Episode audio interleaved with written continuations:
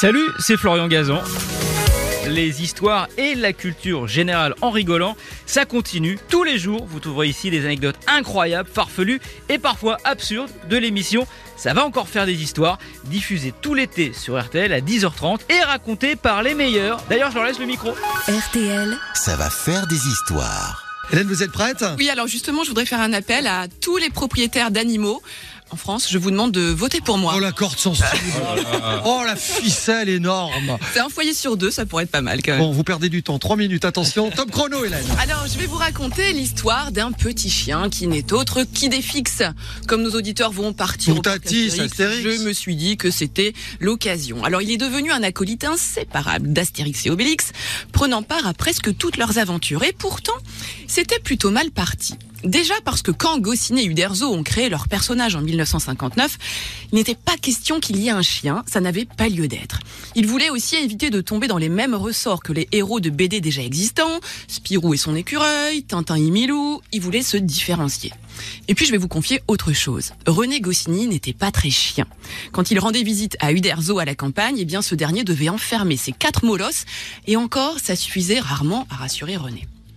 Donc il faut attendre la case 6 de la neuvième planche du cinquième album, qui est le Tour de Gaulle en 1964 pour voir la première apparition d'un petit chien blanc avec le museau, le bout des oreilles et de la queue noire. Il était minuscule, le petit chien, et la première rencontre se fait devant une boucherie.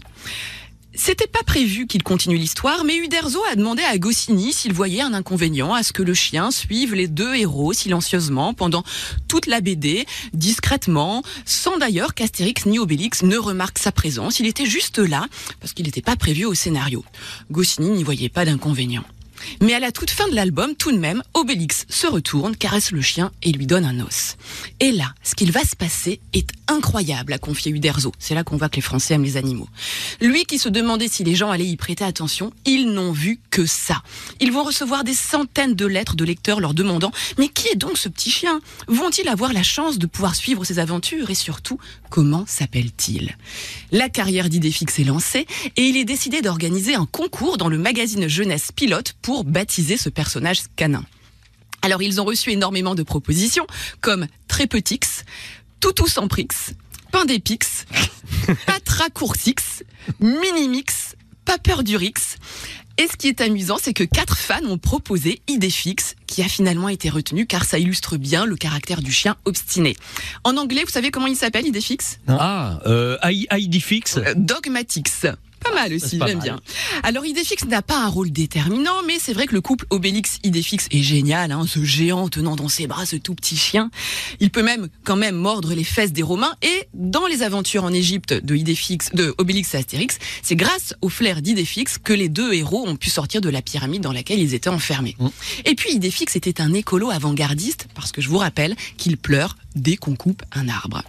Alors le dessin d'Idéfix a aussi évolué au fur et à mesure du temps, car au départ il était potelé avec des pattes courtes, mais pour pouvoir devenir un personnage qui prend part à toutes les aventures et lui donner vie au maximum, il est devenu plus svelte avec des pattes plus hautes. De quelle race est-il? Ah ben, J'allais demander c'est quelle marque de chien? et c'est de quelle race? Eh bien, c'est indéterminé. C'est une race qui n'existe pas en vrai, Ah. mais on pourrait penser à un mélange entre un Westie, un Bichon, un Schnauzer nain.